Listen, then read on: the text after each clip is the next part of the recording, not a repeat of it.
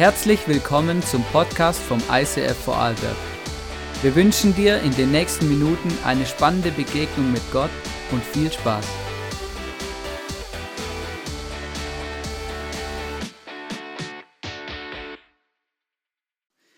Hey, ich äh, habe mich so gefreut auf diese Predigtserie Bibel lesen wie niemals zuvor. Ich habe das Buch schon gelesen von Leo und Susanna Bigger und äh, es ist einfach cool. Und weißt du, die Bibel, die Bibel zu haben, ist ein Riesenprivileg. Hast du es gewusst? Eine Bibel zu haben, die wir verstehen in unserer Sprache, ist ein Riesenprivileg. Und weißt du, was ich festgestellt habe, so in dieser ganzen Vorbereitung für diese Predigt heute, aber auch für diese ganze Serie, wir sind uns dessen gar nicht bewusst. Ich höre gerade ein Hörbuch, ich bin voll auf den Geschmack von Hörbüchern gekommen und es gibt richtig gute Hörbücher. Ähm, ich höre gerade ein Hörbuch, wo äh, jemand seine Geschichte erzählt. Und zwar ähm, hat er auch so einen Titel oder man sagt über ihn, er war der Bibelschmuggler Gottes. Und ihr glaubt gar nicht, wie viele Menschen ihr Leben riskiert haben für dieses Buch, für die Bibel. Wie viele Menschen ihr Leben gegeben haben für dieses Buch. Und eins kann ich gleich vorweg schicken. Wenn Menschen ihr Leben nicht gegeben hätten für die Bibel, weiß nicht, ob wir heute eine hätten. Es ist so eine krasse Geschichte und ich merke, wenn ich heute in unsere Gesellschaft reinschaue und dann ganz viele Strömungen unserer modernen Kultur anschaue, die dann die Bibel auseinanderpflückt, moderne historisch-kritische Theologie und keine Ahnung was, dann merke ich, und das ist immer, das macht mich so traurig, wenn dann die Bibel auseinandergenommen wird, angezweifelt wird in alle Richtungen, dann merke ich, Leute, ihr habt mit Kirchengeschichte, habt ihr euch noch nicht befasst. Ihr befasst euch vielleicht mit der Sprache, mit Übersetzungen und mit irgendwelchen Abschreibfehlern, die ihr vermutet zu finden, ne? aber ihr habt euch nicht mit Kirchengeschichte befasst. Weil hättet ihr euch mit Kirchengeschichte auseinandergesetzt, dann wüsstet ihr, dass ein paar tausend Leute gestorben sind dafür, dass wir heute eine Bibel haben. Und weißt du, niemand gibt sein Leben für ein Märchenbuch. Niemand gibt sein Leben für eine Geschichte. Niemand gibt sein Leben für irgendwas Banales und Situationen ein paar Tipps fürs Leben gibt. Und ich merke, das ist so krass, aber der Teufel, der hat es wirklich geschafft,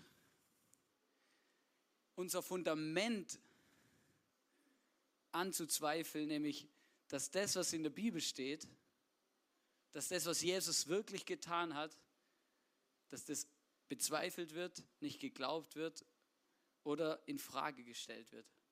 Und egal mit wem du redest über den Glauben und darüber, dass Jesus am Kreuz gestorben ist, dass es uns gut geht, dass wir Vergebung und Gnade haben und dass wir an Gott glauben, für den Wunder kein Problem sind und für den alles möglich ist, spätestens dann, wenn diese Person dich fragt, wo hast du das eigentlich alles her und wie kannst du das glauben und du sagst, es steht alles in der Bibel und die Person dann sagt, ja, woher weiß ich denn, dass die recht hat? Spätestens dann gehen dir alle Argumente aus, weil was sollst du noch sagen? Wer die Bibel anzweifelt, wird es ganz schwer haben, Gott als Retter kennenzulernen und Gott als Gott zu erleben und überhaupt zu erfahren. Weil Gott hat sich dafür entschieden und das ist verrückt. Gott hat sich dafür entschieden, es war der Entschluss Gottes, sich mit diesem Buch uns mitzuteilen. Gott hat sich dafür entschieden, das als Tool zu benutzen, um der Welt zu erzählen, wer er ist, was er gemacht hat und warum es ihn gibt.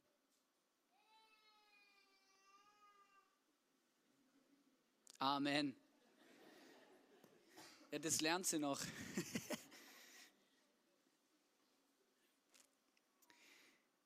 Und weißt du, ich möchte beten, gerade mit Gebet starten diese Message, dass wir wieder hungrig werden nach dem, was Gott uns zu sagen hat in der Bibel. Nach seinem Wort, nach dem, was da steht. Weil es heißt, dass das das lebendige Wort Gottes ist und dass es, wenn wir tot sind, uns Leben gibt. Und Jesus, ich möchte dich bitten, Heiliger Geist, ich möchte dich bitten, Vater, ich möchte dich bitten, schenke uns einen Hunger nach deinem Wort, nach der Bibel, nach den Wahrheiten, die du dort transportierst. Beantworte unsere Fragen, unsere Lebensfragen und hilf uns, dass wir sehnsüchtig darauf warten und danach hungern, Jesus, zu lesen, was du für uns parat hast. Amen. Ich möchte euch ein paar Facts geben über die Bibel. Ich habe gedacht, ich starte mal so in diese Serie. Vielleicht hast du ein paar Dinge schon gewusst, vielleicht ist ein bisschen was Neues dabei. Ähm, die Bibel hat 66 Bücher, also jeder, der das Gefühl hat, die Bibel ist ein Buch, das stimmt nicht. Die Bibel ist eine Zusammensetzung aus vielen Büchern, nämlich 66, 39 im Alten Testament, 27 im Neuen Testament. Sie hat über 40 verschiedene Verfasser. Also es sind so viele Details, wenn du dir da mal ein bisschen Gedanken drüber machst, merkst du auch schon, das kann eigentlich nur ein Wunder sein. Ähm, sie wurde über einen Zeitraum von 1500 Jahren geschrieben. Ich werde heute ein bisschen darüber sprechen, warum sie trotzdem so perfekt ist. Und warum das ein Wunder ist, dass es so ist, weil es hat kein historisches Buch geschafft, außer die Bibel. Ähm, es wurde auf drei verschiedenen Kontinenten geschrieben, in Asien, Afrika und Europa und in drei verschiedenen Sprachen im Urtext, nämlich in Hebräisch, ähm, das war quasi die äh, religiöse Sprache der Juden. Ähm, in Aramäisch, das war quasi ihr Alltagssprache, Umgangssprache, so wie wir würden sagen, wie unser Dialekt. Und dann Griechisch, das äh, war damals die meist verstandene Sprache. Deswegen haben sich viele Schreiber für Griechisch entschieden, um möglichst viele Menschen damit zu erreichen.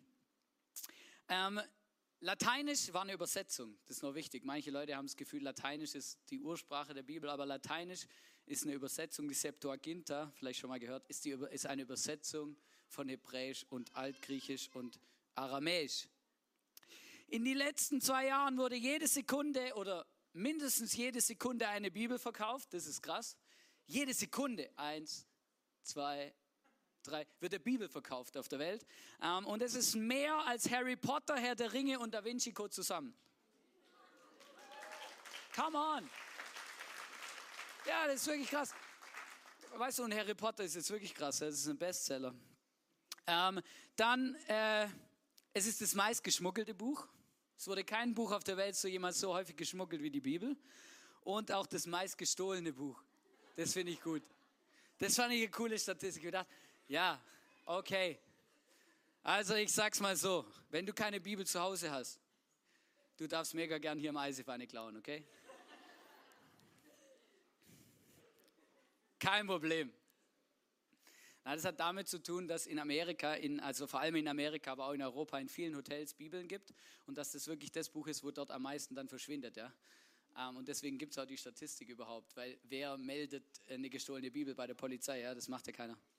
Ähm, und das habe ich schon gesagt, mehr Menschen sind für dieses Buch gestorben als für irgendein anderes. Und das ist, das ist schon eine krasse Realität. Und manchmal, wenn du dir so diese ganzen kirchengeschichtlichen Dinge und was dieses Buch schon alles durchlebt hat, wenn du das dir mal ein bisschen auf der Zunge zergehen lässt, und ich werde heute ein bisschen darüber sprechen, dann wirst du merken, hey, wir können das nicht einfach so belanglos links liegen lassen und irgendwie in, den, in, in irgendwie dieses Gefühl haben, ja, das ist, bei uns ist es so selbstverständlich, aber es ist nicht selbstverständlich. Gott hat sich dafür entschieden, sich durch dieses Buch, durch die Bibel zu offenbaren und seinen Willen, seine Rettung und seine Liebe, seine Wahrheit zu offenbaren und uns zu sagen, wie er über uns denkt und was ihm wichtig ist. Und ich habe einen super Satz gehört in der Vorbereitung, den habe ich euch mitgebracht. Die Bibel ist das einzige Buch auf dieser Welt, bei dem der Autor immer anwesend ist, wenn du es liest.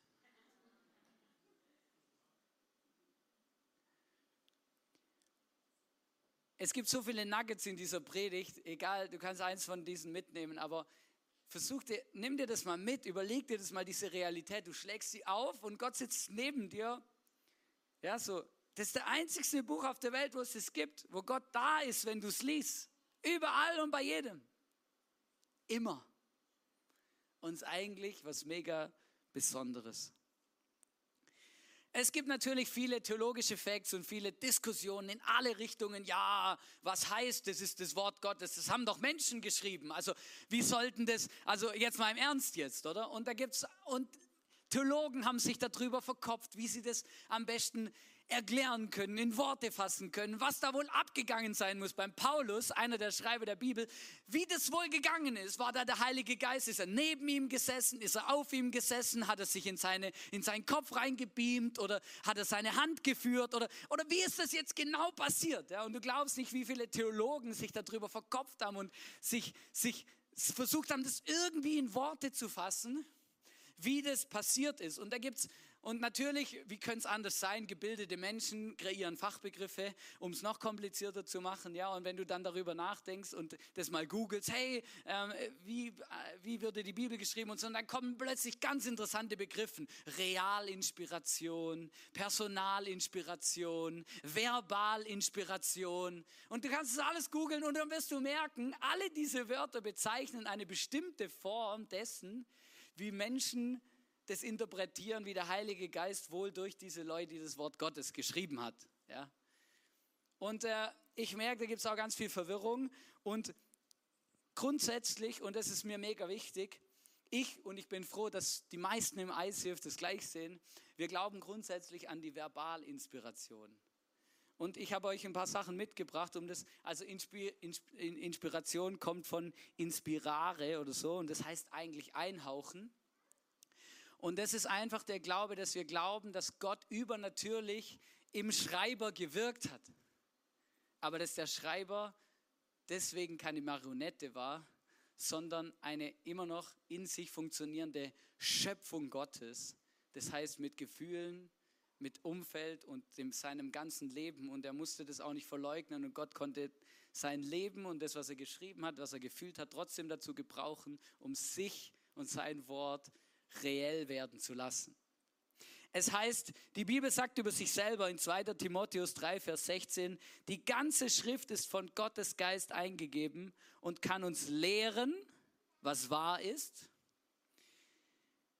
und uns erkennen lassen, wo Schuld in unserem Leben ist. Es gibt nun, den sage ich euch gleich danach. Sie weist uns zurecht und erzieht uns dazu, Gottes Willen zu tun. Das ist das ist das, was das Wort Gottes, was die Bibel tun will. Sie will uns lehren, die Wahrheit zeigen, Schuld aufzeigen. Ich habe ein super Zitat gefunden, das bringe ich jetzt, ähm, über das Thema Fehler. Du weißt, Mario, welches ich meine. Wer meint, in der Bibel Fehler zu finden, wird merken, dass die, Fehler bei, dass die Bibel Fehler bei ihm findet.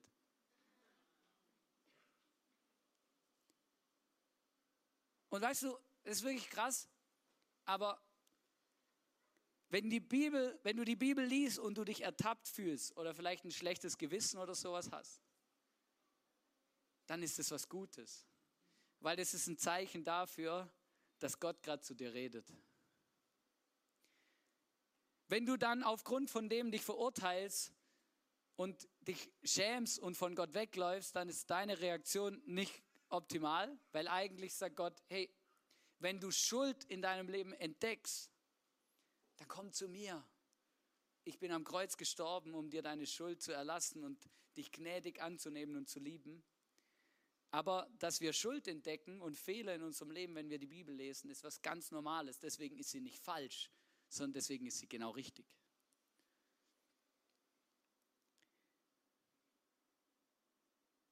Ich habe immer wieder Menschen getroffen und ich habe das vorher schon erzählt in der Einleitung. Ich habe mit, mit Arbeitskollegen und überall, dann habe ich mit ihnen geredet, was ich glaube und dass ich an Jesus glaube, dass er gestorben ist am Kreuz und dass ich ein Kind Gottes bin und all diese Dinge, was man halt so erzählt und für was ich bete und so. Und weißt du, es kam eigentlich immer zum gleichen Punkt. Irgendwann haben sie mich gefragt, hey, woher weißt du eigentlich, dass es stimmt? Himmel, Hölle, Rettung, Jesus, Vergebung, Gnade, Schuld all diese Dinge, an die wir glauben. Woher weißt du eigentlich, dass das stimmt? Was ist, wenn das nur irgendein Hirngespinst ist?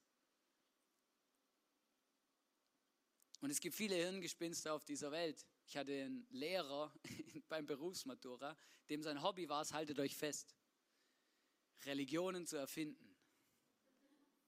Und der hat eigene Bibeln geschrieben über die Religionen, die er erfunden hat. Aber das, was wir glauben, ist keine Religion oder ein religiöses Prinzip, sondern wir glauben an einen Schöpfer, der uns geschaffen hat und der auf uns wartet, wenn wir diese Erde mal verlassen. Ist ja völlig different. Aber weißt du, ich habe immer mit diesen Arbeitskollegen dann geredet und geredet und geredet und irgendwann habe ich gesagt, weißt du, alles, was ich dir erzähle und alles, was ich glaube, steht in der Bibel. Und dann war immer das Thema, ja, aber woher weißt du, dass es stimmt, was da steht? Und jetzt sage ich dir was Krasses. Wenn du nicht glaubst, dass die Bibel Gottes Wort ist, dann wird es ganz schwierig zu glauben, dass Gott dich liebt, dass Gott einen Plan hat für dein Leben, dass Gott dich retten kann und all diese Dinge, weil das steht alles da drin. In Johannes 20, Vers 29 bis 30 sagt der Schreiber selber, also der Johannes hat es selber geschrieben, einer der Jünger von Jesus, der sagt, da sagte Jesus, du glaubst, weil du mich gesehen hast, also die Jünger damals, die haben ja Jesus gesehen und er sagt, du glaubst, weil du mich gesehen hast, wie glücklich können sich erst die schätzen, die mich nicht sehen und trotzdem glauben. Das ist ein Wunder. Also das ist schon nicht was einfach Selbstverständliches. Und dann geht es aber weiter. Die Jünger erlebten, wie Jesus noch viele andere Wunder tat, die nicht in diesem Buch geschildert werden, aber die hier aufgezeichneten Berichte wurden geschrieben. Warum? Damit ihr glaubt, dass Jesus Christus, dass Jesus der Christus ist, der versprochene Retter und der Sohn Gottes. Wenn ihr an ihn glaubt, habt ihr durch ihn das ewige Leben. Warum wurde das geschrieben? Damit ihr glaubt. Und damit ihr hören und verstehen dürft, was passiert ist vor 2000 Jahren. Ich denke mir manchmal auch, wenn ich die Bibel lese, hey, wie cool wäre das gewesen, wenn die alle schon iPhones gehabt hätten. Ja, dann hätten die das gefilmt da, die Kreuzigung und so, und dann hätte vielleicht noch jemand den auferstandenen Jesus gefilmt. Über 500 Leute haben den gesehen nach, nach der Auferstehung. Das ist im Fall mega krass. Zur damaligen Zeit haben 40.000 Leute in Jerusalem gewohnt. Wenn ihn dann 500 gesehen haben, dann war es jeder 15. Manchmal muss man das auch ein bisschen die Realitäten dann auch mal auf den Tisch bringen, weil manchmal hat man das Gefühl, ja, das haben zwei, drei Leute gesehen und die haben sich irgendwie, keine Ahnung, die waren auf Drogen oder so, ja. Nein, 500 Leute haben Jesus gesehen, nachdem er auferstanden ist. Und das war zur damaligen Zeit viel, weil damals gab es noch nicht ganz so viele Menschen.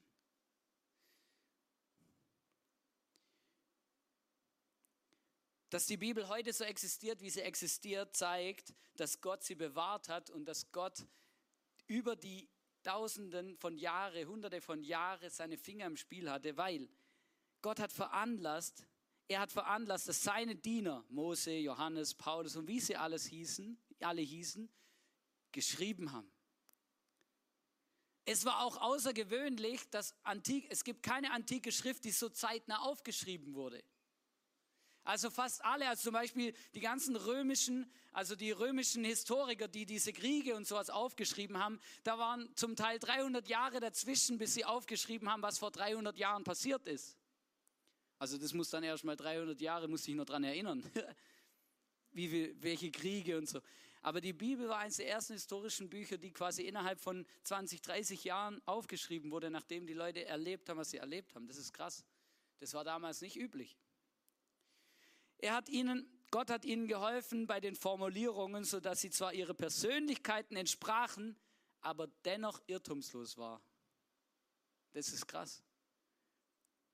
Er half den Gläubigen, die von ihm aus muss ja irgendwie klein geschrieben.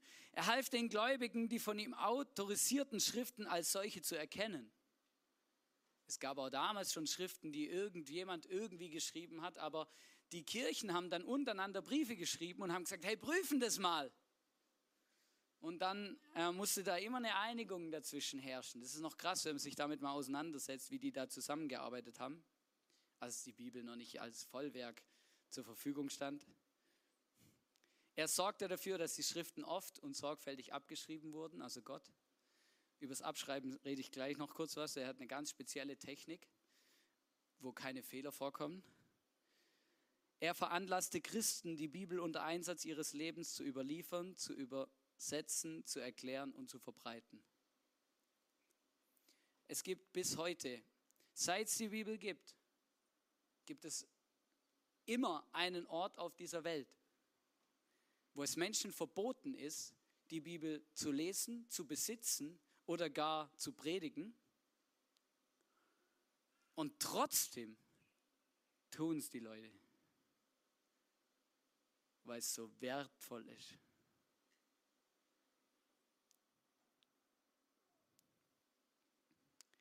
Wenn du dich jetzt fragst, hey, was macht die Bibel glaubwürdig?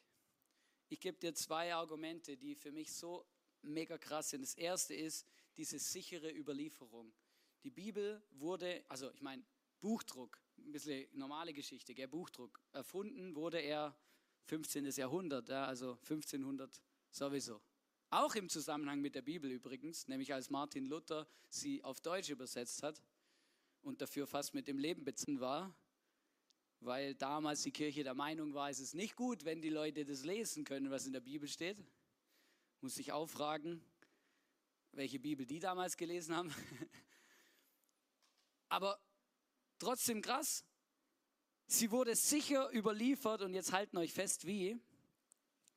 Es gab eine bestimmte Abschreibtechnik. Also bevor dem Buchdruck haben die Leute ja diese Bücher, die sie hatten, diese antiken Schriften abgeschrieben. Und es war immer so, also es gab ganze Klöster, da waren Leute quasi Tag und Nacht damit beschäftigt, abzuschreiben und Bücher zu kopieren. Ja, also das war eine Aufgabe auch der Mönche und das ist wirklich krass. Und weißt du, wie sie abgeschrieben haben? Sie haben nicht einfach nur die Wörter überprüft oder irgendwie, sondern sie haben, bevor sie eine Seite äh, abgeschrieben haben, zuerst mal alle Buchstaben gezählt, die auf dieser Seite waren. Also sie haben die Buchstaben gezählt, jeden einzelnen. Und dann haben sie unten, nachdem sie die Seite gezählt haben, unten die Zahl hingeschrieben, der Buchstaben, die sie gezählt haben. Dann haben sie die Seite abgeschrieben und dann von der neuen Seite, die sie abgeschrieben haben, alle Buchstaben gezählt.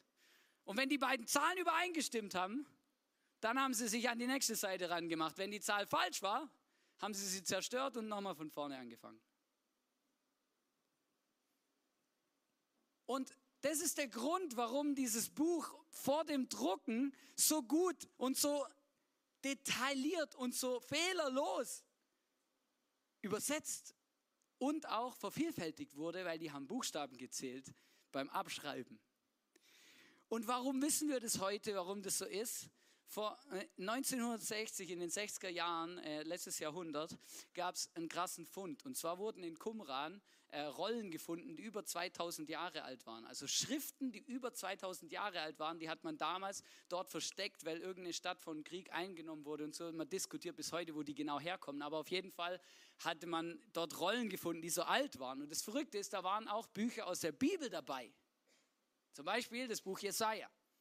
Und das Krasse ist, man hatte das erste Mal die Möglichkeit, ein Buch der Bibel, das es heute gibt, und ein Buch der Bibel, das vor 2000 Jahren geschrieben wurde, miteinander zu vergleichen.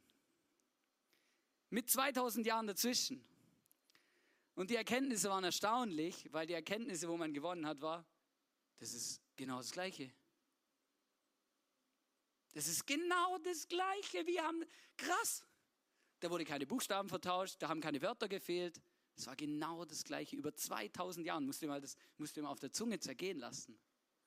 Man hat das erste Mal einen Beweis dafür gehabt, dass die Leute damals sorgfältig überliefert haben, sorgfältig abgeschrieben haben und dass man nicht einfach sagen kann, ja, die Bibel, so oft wie die schon abgeschrieben wurde, sind sicher 100.000 Wörter vertauscht worden. Ist nicht so. Es ist immer noch genau das Gleiche wie vor 2000 Jahren. Und diese Funde haben es bewiesen. Das zweite Totschlagargument. Leute haben für dieses Dokument, für diese Dokumente und für dieses Buch ihr Leben gegeben. Im wahrsten Sinne des Wortes sind gestorben, dass die Bibel existiert. In den ersten drei Jahrhunderten gab es in dem Römischen Reich äh, immer wieder Christenverfolgung und da gibt es ganz, ist ein ganz dunkles Kapitel der Kirchengeschichte. Ähm, eben der Kaiser Nero, der hat äh, Christen in seinem eigenen Garten verbrennen lassen. Und das ist so crazy, wenn man sich das überlegt, ähm, was die da veranstaltet haben. Und es war immer, es war bei Todesstrafe verboten, die Bibel zu besitzen, die Bibel zu lesen oder eben zu verbreiten. Und trotzdem haben die Leute es getan. Und das schlimmste Edikt, das war ähm, am 23. für Kaiser Diokletian wurde ein Edikt erlassen, Und es war die brutalste Christenverfolgung des Römischen Reiches. Und der Grund war, dass die Christen gesagt haben, nicht der Kaiser ist unser Herr, sondern Jesus. Gott ist unser Herr, der Vater im Himmel ist unser Herr. Deswegen wurden sie verfolgt. Und äh, dieses Edikt hat äh, einen starken Schwerpunkt darauf gehabt, Gottesdienste zu verbieten, Kirchen zu zerstören und christliche Schriften, Dokumente, die dann am Schluss zur Bibel zusammengefügt wurden, zu vernichten. Und weißt du, was krass ist? Ich habe euch, und das ist wirklich verrückt, Kirchengeschichtsschreiber der damaligen Zeit haben Buch darüber geführt, wer sein Leben gegeben hat und wo und an welchem Datum. Ich habe euch das mitgebracht. Du kannst es nachschauen im Internet. Gib mal ein Christenverfolgung unter Diokletian, 300 nach Christus, und du wirst Namen finden mit Datum, Ort. Das sind Menschen, die sind gestorben, um die Bibel zu bewahren in dieser Zeit. Das ist krass. Und glaubt mir, keiner gibt sein Leben für eine Geschichte, für ein Märchenbuch, für irgendwas. Niemand gibt dafür sein Leben. Niemand. Aber wenn du Gott erlebst und erlebt hast und weißt, dass es, dass es wie Brot für den Leib die Bibel und das Wort Gottes Nahrung ist für unseren geistlichen Menschen, dann weißt du, wie wichtig es ist, dass diese Worte Gottes bewahrt werden und nicht verschwinden von dieser Welt. Und diese Menschen haben ihr Leben gegeben dafür. Und heute gibt es Theologen und Menschen, die sagen, oh, was ist das für ein, was ist für ein Kinderbuch, was ist für ein Kinderfasching, was ist denn das überhaupt? Ist das überhaupt was wert? Das ist unglaublich, was das wert ist. Unglaublich, was das wert ist was Menschen für einen Aufwand betrieben haben, damit wir das heute lesen können. Und wir, wir, wir gehen so, un, so nicht wertschätzend damit um.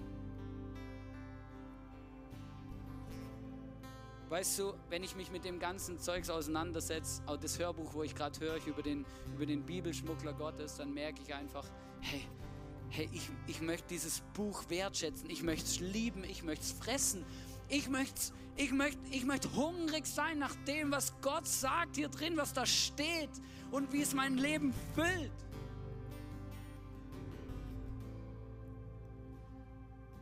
Es heißt, der Dwight L. Moody, der hat folgenden Satz gesagt, die Bibel wurde uns nicht gegeben, um unser Wissen zu vergrößern.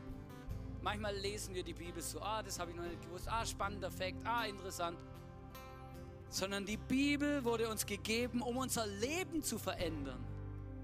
Um unser Leben zu verändern. Es gibt so viele krasse Bibelstellen. An einer Stelle heißt es, dass wir durch Jesus Christus und durch diesen Glauben an ihm zu einer neuen Kreatur werden, eine neue Schöpfung. Wir sind nicht mehr der alte Mensch, sondern ein neuer Mensch. Und dieser neue Mensch, die Bibel spricht davon, dass wir umdenken sollen in dieser neuen Dimension Gottes. Das griechische Wort, das da steht, ist Metanoia. Metanoia heißt umdenken. Wir sind nicht mehr einfach Lebewesen dieser Welt, unterworfen in den Gesetzlichkeiten dieser Welt, sondern wir sind neue Menschen und wir gehören zum Reich Gottes und zu diesem Reich, das diese Welt übersteht, das größere Dimensionen hat, wo es keine Grenzen gibt, keine Mauern und all diese Dinge sind hier drinnen real. Die haben Menschen erlebt und sie wurden an uns überliefert, damit wir sie leben, damit wir sie in Realität verkörpern und sind, damit wir sie fressen können und davon inspiriert werden und auftanken können, unser Christsein zu leben und das Licht in dieser Welt zu sein. Und weißt du, ich habe ein Video gesehen und das möchte ich euch zum Abschluss zeigen. Ich habe ein Video gesehen in den letzten Wochen. Es gab eine ganz, also es ist immer noch, in China herrscht, herrscht immer noch Christenverfolgung. Ähm, es gab eine ganz, es eine ganz eine heiße Season in den äh, 80er Jahren, 70er, 80er, 90er, kommt ein bisschen drauf an, in welcher Gegend, ähm, wo, wo das so schlimm war, dass auch die Leute ähm, keine Bibel besitzen durften, dass sie sie nicht lesen durften. Und wenn man sie gefunden hat bei ihnen, dann wurden sie getötet. Das ist noch nicht lang her. Und es ist ja zum Teil auch immer noch, aber es ist, hat sich ein bisschen entspannt, aber noch nicht wirklich. Aber es gibt jetzt andere äh, Hot Hotspots, äh, Hotspots in, auf der Welt, wo es so ist. Aber ich habe ein Video gefunden, weißt du, und Leute haben mit, mit dem Risiko ihres Lebens ganze Koffer Bibeln dahin transportiert, weil die Leute eine Bibel wollten. Verstehst du? Die waren hungrig danach, die, die wollten das lesen, was Gott sagt. Und dann kam dieser Koffer dort in eine Versammlung von Christen und sie machen den Koffer auf und stürzen sich auf diesen Koffer, küssen, küssen diese Bücher ab und fangen an zu weinen, weil es so was Wertvolles ist. Schaut euch das selber an.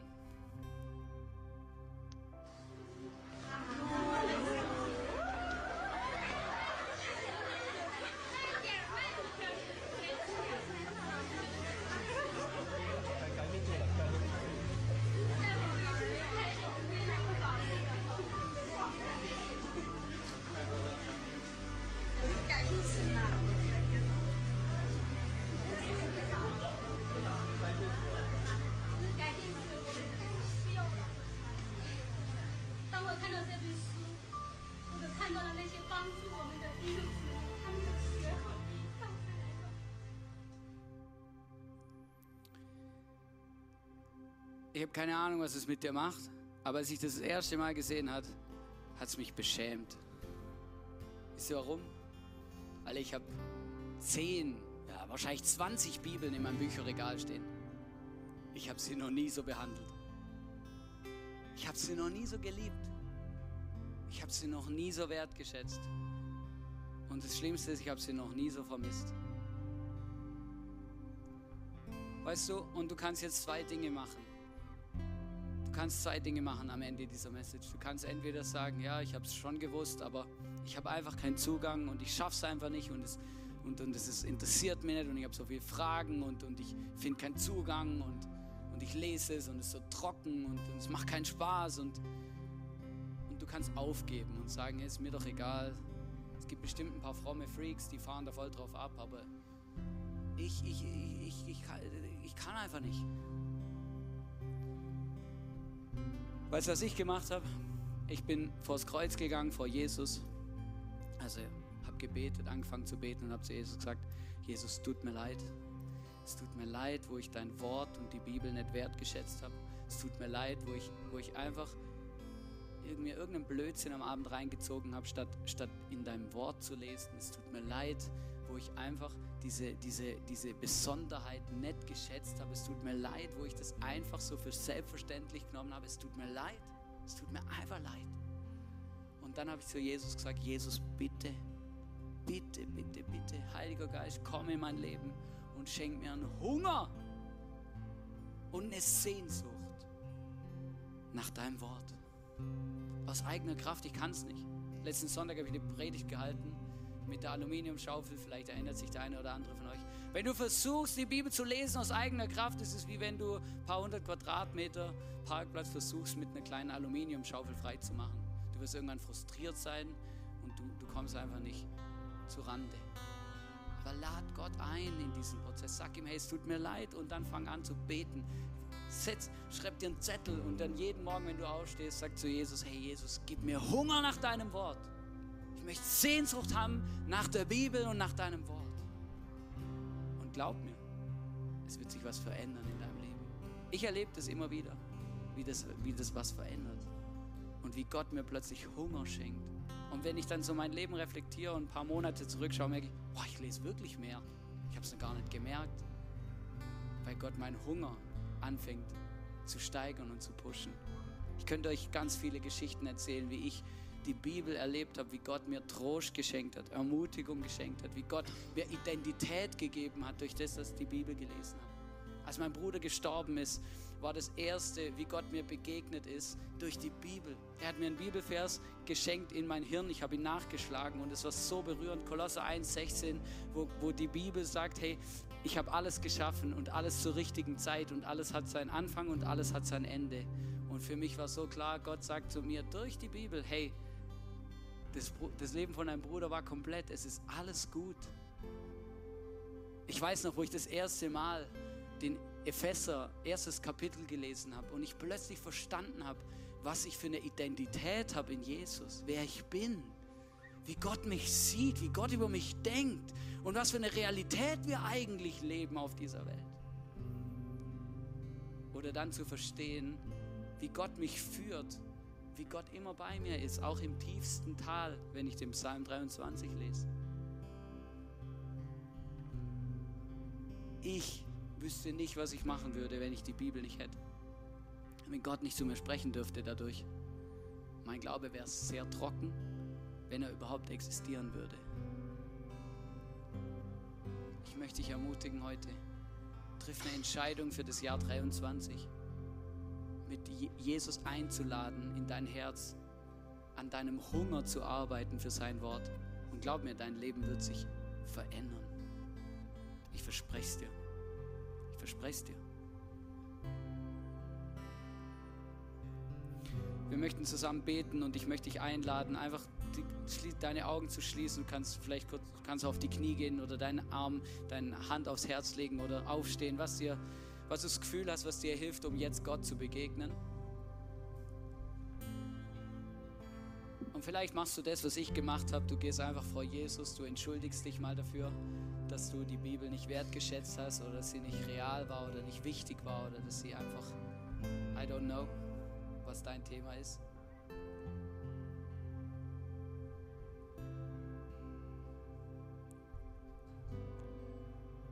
Dann lass uns beten und bete dafür. Und überleg dir, wie du täglich dafür beten kannst, dass dein Hunger wächst, in der Bibel zu lesen.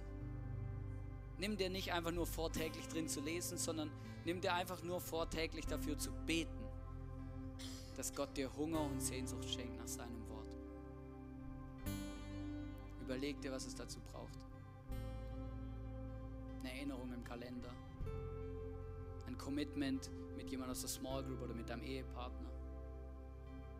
Die Bibel irgendwie an die Decke zu hängen oder so. I don't know. Egal was dir hilft, mach's. Und Heiliger Geist, ich lade dich ein, ganz bewusst. Red zu uns. Wir sind hungrig nach mehr von dir. Wir sind hungrig nach mehr von dir, von deiner Liebe, von deinen Wundern, von deiner Herrlichkeit, von, deiner, von deinem Reich und deiner Realität.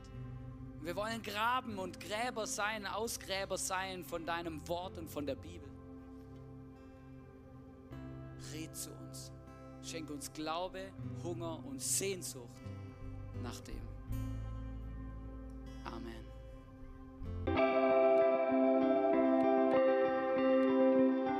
Wir hoffen, dass dir diese Predigt weitergeholfen hat. Wenn du Fragen hast, schreib uns eine Mail an info at icf-vlbg.at. Alle weiteren Informationen findest du auf unserer Homepage